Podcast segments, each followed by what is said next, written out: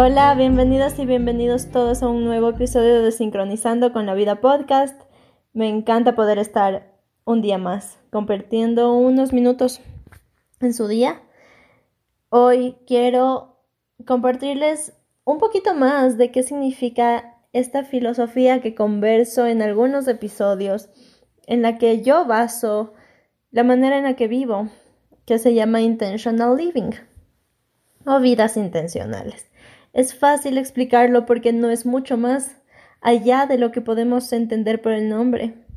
Es vivir intencionalmente, que todo tenga una intención, que todo tenga un propósito, que todo tenga su porqué. El por qué actúas de una manera, el por qué tomas decisiones, el por qué decides comprar una cosa en vez de otra. Esto ayuda muchísimo a acercarnos al camino que de verdad queremos tomar. Definitivamente a mí me ha ayudado a centrar la manera en la que yo ocupo mi tiempo, mis pensamientos, mis sentimientos, que todo sea con una razón atrás. No siempre la vida es fácil, todos sabemos eso. Definitivamente existen obstáculos día a día y que tenemos que sobrellevarlos. A veces son muy duros, otras veces son pasables. Pero definitivamente vivir una vida intencional ayuda a, que podamos no solo sobrellevarlos o, confrontarlos o tomar alguna acción que nos ayude durante estos difíciles momentos, sino también ayuda a entender lo que viene detrás, justamente el por qué. Definitivamente, y creo que es difícil discutirlo, todo lo que sucede tiene una razón. Muchas veces, cuando vivimos una vida como solo fluyendo porque sucede, solo levantándonos en la mañana porque es de día, solo almorzando porque es la una de la tarde, solo yéndonos a dormir porque toca. Esa, esa clase de vida, de solo hacerlo con el movimiento, es, es más difícil controlar. Por lo tanto, los resultados que vienen de esa vida no son necesariamente los que tú buscas porque no estás trabajando hacia ellos. Y de igual manera, las cosas negativas que suceden, si tú no tienes el control de tu vida, el mando de tu el barco, no eres capitán del barco en el que estás manejando a lo largo de tu vida, es también difícil confrontarlas. Y yo personalmente Empecé a vivir de esta manera al darme cuenta que ya no quería vivir días plantillas. Yo creo que todos hemos tenido esos template days o días plantillas en los que solo te levantas y haces todas las cosas en modo automático. No necesariamente encuentras mucho el propósito o el porqué. Definitivamente esos días no son los peores. No es que sea un mal día necesariamente, pero no me gustaba llegar a la noche a sentir e-, ese, ese pequeño sentimiento, ese, ese bichito en la cabeza que diga, ¿y hoy qué hice? Sintiendo que fue un día desperdiciado, aunque necesariamente no lo haya sido, aunque seguramente durante ese día pasaron cosas buenas, aunque seguramente durante ese día hice cosas importantes en el trabajo o no sé, ese día comí rico o cualquier, cualquiera de esas cosas pequeñas no era lo suficiente para que en la noche yo me vaya a dormir satisfecha. Y sabía que el día siguiente iba a ser igual. Después de un tiempo así, decidí hacerlas que, que yo, yo tome el mando en, en el sentido de que las cosas que yo hagan tengan una razón. plantearme una, una meta o, realmente lo que yo quería vivir en la vida, por más distante que parezca, por más que parezca imposible, por más que parezca eso que a veces decimos, mm, no, simplemente eso no es para mí. No, qué suerte el que le tocó vivir así, pero era el destino de ellos y no el mío. Yo no, no quise aceptar esa realidad. Simplemente quise ver qué, qué son las metas que yo deseo cumplir, qué es la vida que yo quiero vivir y cuáles serían los pasos necesarios para esto. No solo fue que empecé a, a decidir migrar hasta hacia esta filosofía de vida por las cosas buenas que podían llegar por esto, sino también por muchas cosas malas. pues para sobrellevar muchas cosas malas y para trabajar cosas negativas de mí.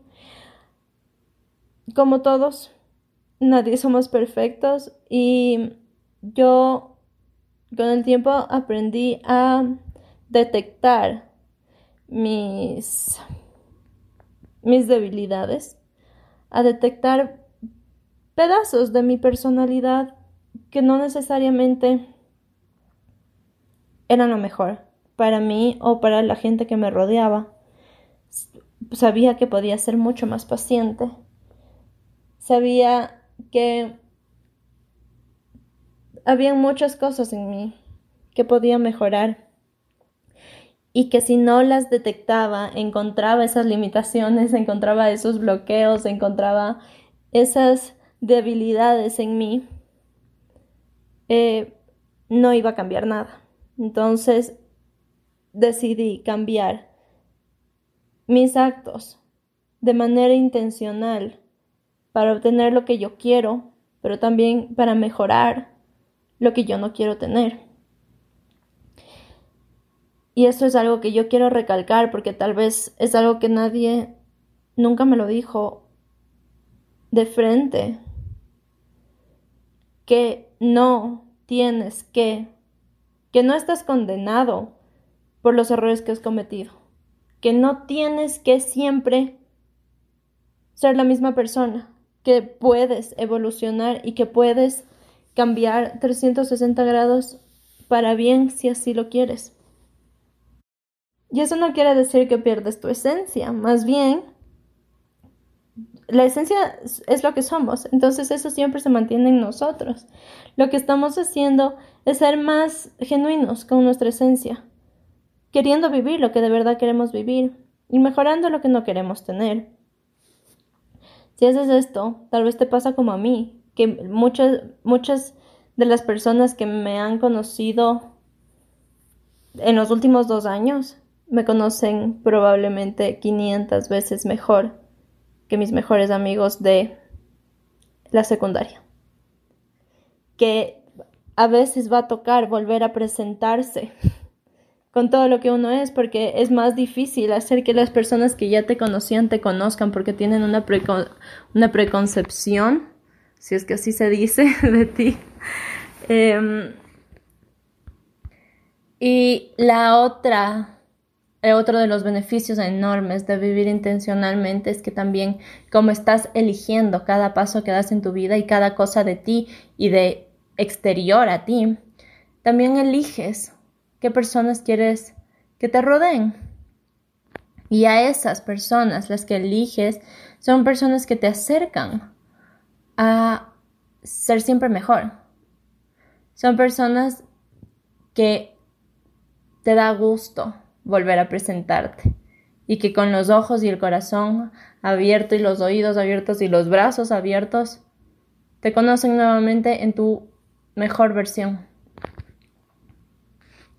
Y encontrar el propósito o el porqué atrás de las cosas es bastante interesante porque no significa necesariamente que cambias lo que antes hacías. Simplemente encuentras el porqué detrás de las cosas que hacías y eso no es solo motivante, sino también llena tu día de tal manera que en la noche llegas y sí te sientes satisfecho. Y probablemente son las mismas actividades que hacías antes, pero ahora ves el por qué las estás haciendo. Sí, esto sirve para disfrutar más la experiencia de hacerlos y también para manejar mejor los imprevistos y los desafíos que siempre aparecen. Manejarlos de la mejor manera, con más gracia, con más tranquilidad. Y todo esto se basa mucho en primero aprender a conocernos. Como he dicho algunas veces, ¿cómo vamos a conocernos si no empezamos a hablar con nosotros mismos?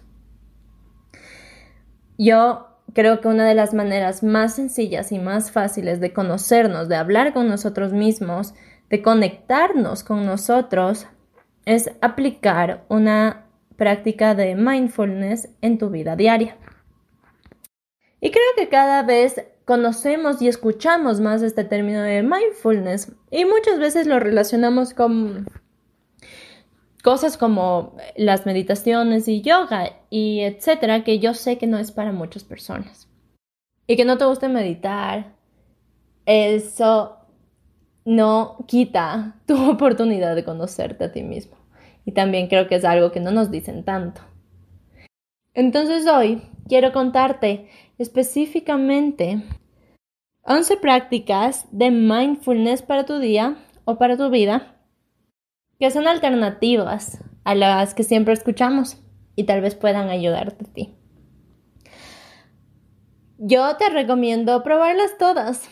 Entonces, yo hice esto al inicio y me encantó porque supe cuáles me gustaban, cuáles no, y en todo caso aprendes 11 herramientas para utilizarlas cuando tú quieras en tu vida, de manera diaria o cuando tú creas que las necesites cambiarlas uno un día, otro, otro día, cuando necesites un, cuando sientas que necesitas un, un tipo de herramienta, la usas. Y si no, ya tienes otra. Entonces, eh, yo de verdad te recomiendo intentarlas todas. Puedes poner como estas dos semanas, hacer eh, este ejercicio intencionalmente, a propósito, con el propósito de encontrar si alguna de estas maneras te ayuda a, conectarte contigo mismo. Anotarte en tu calendario cada día una diferente durante estas dos semanas y probarlas todas. Si lo haces, me encantaría saber cómo te fue. Entonces empecemos. La primera es empezar el día con gratitud. Esto hace que tu día empiece con un tono positivo, aunque no te olvides que si algún rato necesitas y quieres cortar a medias del día y empezar bien desde cero a cualquier rato, lo puedes hacer. Pero siempre es más fácil empezar bien desde entrada. Es como hornear un pastel. Si es que desde el inicio empiezas haciendo bien el pastel con los ingredientes correctos, el horno a la temperatura adecuada, muy probablemente el pastel sale muy bien. A veces, por cosas de la vida que uno ni siquiera se puede explicar, hiciste todas las instrucciones correctas y el pastel se salió quemado. A mí me pasa siempre eso con los brownies, por ejemplo. Y así es los días. A veces hacemos bien las cosas desde el inicio y algo sucede que nuestro día no acaba tan bien. Y no hay problema, a veces sucede. Pero muy, muy, muy probablemente si empiezas bien haciendo el pastel, va, va a tener un buen resultado. En cambio, si desde el inicio no haces las cosas bien, si pones los ingredientes que no son, si pones el horno en una temperatura que no es, el pastel se va a quemar. Claro que hay cómo recuperarlo. Se puede cortar las partes que quedaron quemadas, se puede poner una salsa para que no quede tan seco y a la final puede que sea un pastel delicioso. Pero nos tomó más tiempo y esfuerzo en recuperarlo. Por eso, para hacer bien el pastel de nuestro día, es excelente empezar con un tono positivo. Em, algunas ideas que te doy para poder aplicarlo puede ser un journaling de gratitud. Escribes en un cuaderno, en las notas de tu cel, donde sea. Solo escribe tus sentimientos al, empezar el día. Y sabes, ah, bueno, como, como, a mí me encanta buscar la, la parte científica de, de comprobar todos estos datos, existen muchísimos estudios que demuestran que el efecto de la gratitud se ve en la manera en la que nuestro cerebro actúa. Entonces, hasta médicamente es mejor tener una práctica de agradecimiento. La segunda herramienta o la segunda práctica que puedes practicar, para la redundancia, es la variación de la primera. Es terminar el día agradeciendo. Si eres de esas personas que reflexiona más en las noches, puedes anotar que lo que estás agradecido que pasó durante el día. Y si dentro de esas ideas estás agradecido por una persona, no te quedes con ese sentimiento solo para ti. Envíalo. No sabes cuánto bien le puede hacer a otra persona escuchar eso. Capaz es justo lo que necesita. De igual manera, qué hermoso es sentirse apreciado. Y créeme que eso va a abrir un canal de honestidad y el resto va a sentir que también puede decirte que están agradecidos por ti. Y vas a recibir mucho amor y mucho agradecimiento tú también. La tercera es poner una intención al día. Esto es algo básico del yoga. En las prácticas del yoga siempre se empieza con una intención. Y al final de la práctica uno vuelve mentalmente, conscientemente, acordarse de esa intención. Eso lo puedes hacer al empezar tu día. Puede ser muy simple, como hoy quiero actuar con más amabilidad. Puede ser algo que ni siquiera tenga que ver contigo. Puede ser mandas tu intención a alguien más, tus oraciones, tus pensamientos a alguien más o al mundo, a la sociedad en general y deja que esta intención sea la luz que te guía durante el día.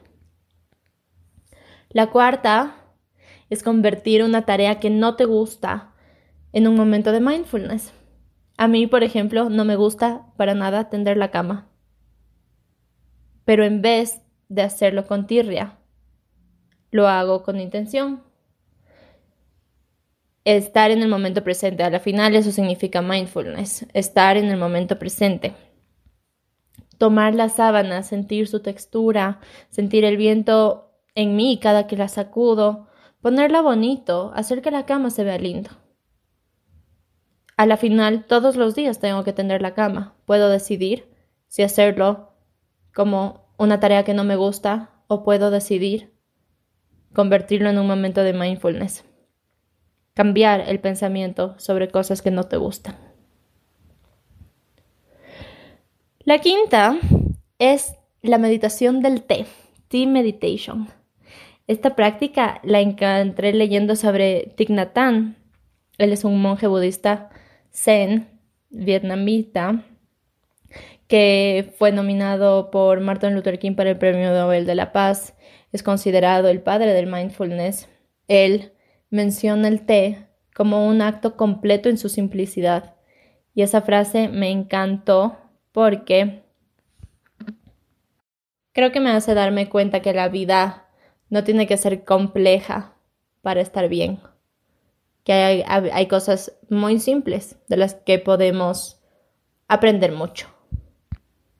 Entonces esto se trata igual de estar en el, en el momento presente, de no pensar en nada más y no tener tu mente en otro lado o tus acciones en otro lado que en tomar el té, en la acción de tomar el té, en elegir qué taza quieres, en elegir qué té quieres, uno que te dé energía, tal vez un café negro, o quieres algo como un té de manzanilla, quieres eh, hervir el agua en una tetera eléctrica o en la tetera con el fuego, ver cómo cómo salen las burbujas, cómo sale el vapor, cómo fluye el agua cuando lo sirves en la taza.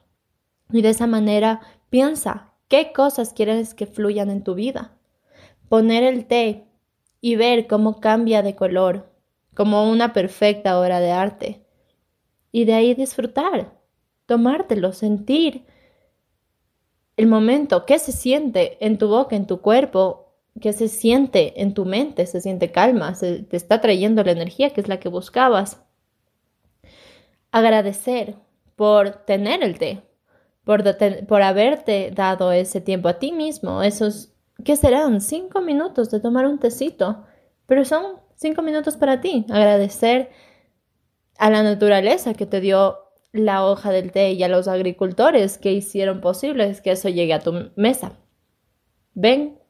Es exactamente lo que decía eh, Chan. Es un momento muy completo y muy complejo en su simplicidad. La siguiente herramienta que podemos practicar se llama slow food o mindful eating. Esto es nuevamente estar presente en el acto de comer.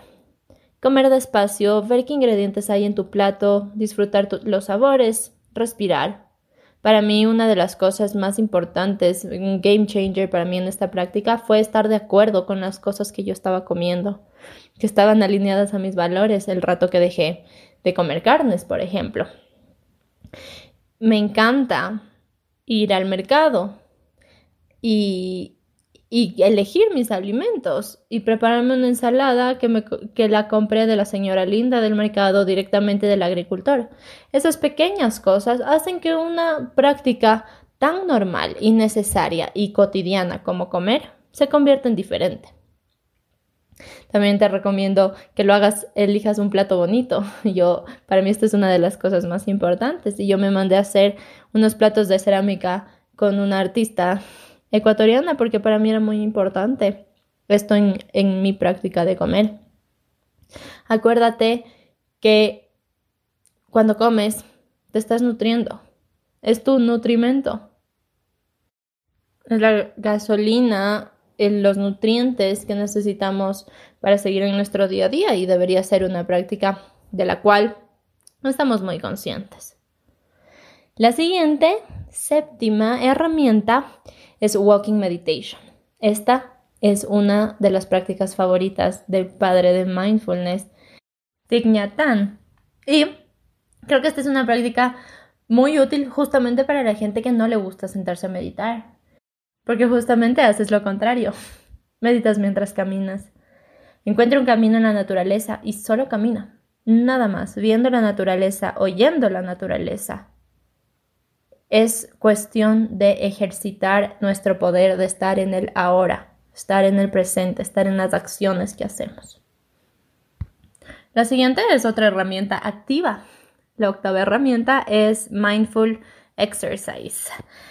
Para mí, el que me gusta hacer es el yoga. Sin duda es mi favorito porque para mí es impresionante cómo me conecta cada músculo, cada tejido de mi cuerpo con la respiración, con el poder de la mente, con la transición energética, pero puedes elegir el ejercicio que más te guste, a ti.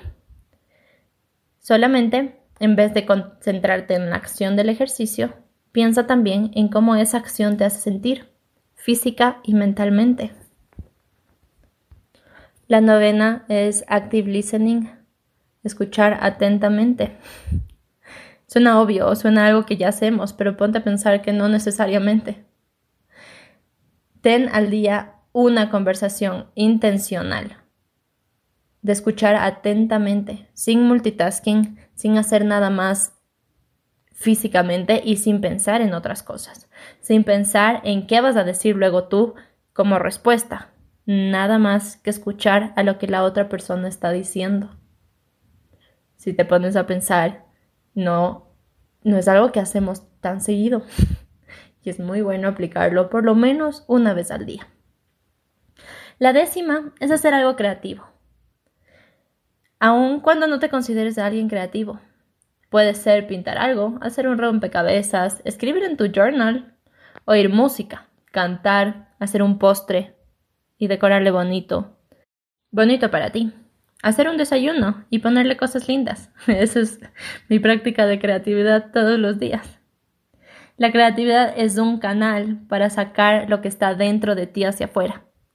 El hecho de que estemos creando algo, convirtiéndolo a la vida, es una sensación, un sentimiento bastante impresionante, empoderador y del cual debes debes darte el crédito que tú puedes hacer eso posible. Algo que estás creando, sea lo que sea, no existía antes de que tú pongas manos a la obra. Y el último, onceava herramienta, porque es 10 más el bono, es hacer un acto de cuidado personal diario. Y esto sí es diario. Todas deberían ser diarias, pero esta sí que esta no nos puede pasar, porque tenemos que tener muy en cuenta que nosotros somos las primeras personas que debemos cuidarnos. Darnos amor a nosotros y cuidarnos a nosotros va a ser posible, va a permitir que podamos dar amor al resto y cuidar al resto. Puede ser el acto de cuidado que tú quieras, el que consideres, algo que demuestre amor hacia ti. Puede ser darte un baño, prender una vela, sentarte en silencio, mirar la ventana, leer un libro, sentarte en el jardín, tomar un café hecho con amor, de ti para ti. Haz lo que quieras hacer, las opciones son infinitas, básicamente cualquier cosa que ames hacer para ti, no algo que te toque hacer. Cada una de estas herramientas que he compartido hoy son herramientas muy simples. Son herramientas que no requieren un esfuerzo adicional en nuestra vida realmente, si te pones a pensar, pero que por alguna razón las 24 horas nos quedan cortos para darnos un poco de amor y para darnos un, para conversar con nosotros y conocernos. Por eso, sobre todo, si eres nuevo o nueva en estas prácticas, sí, me parece una excelente idea ponerlas en el calendario y hacer intencionalmente. Esto también va a ayudar a que empecemos a hacer las cosas con un propósito. Poner en nuestros días actividades con la intención de cumplirlas por un propósito. Me encantaría saber cómo te fue y lo que piensas. Y si tienes alguna duda, siempre estoy aquí. Te mando muchos, muchos, muchos besos y te deseo una hermosa semana.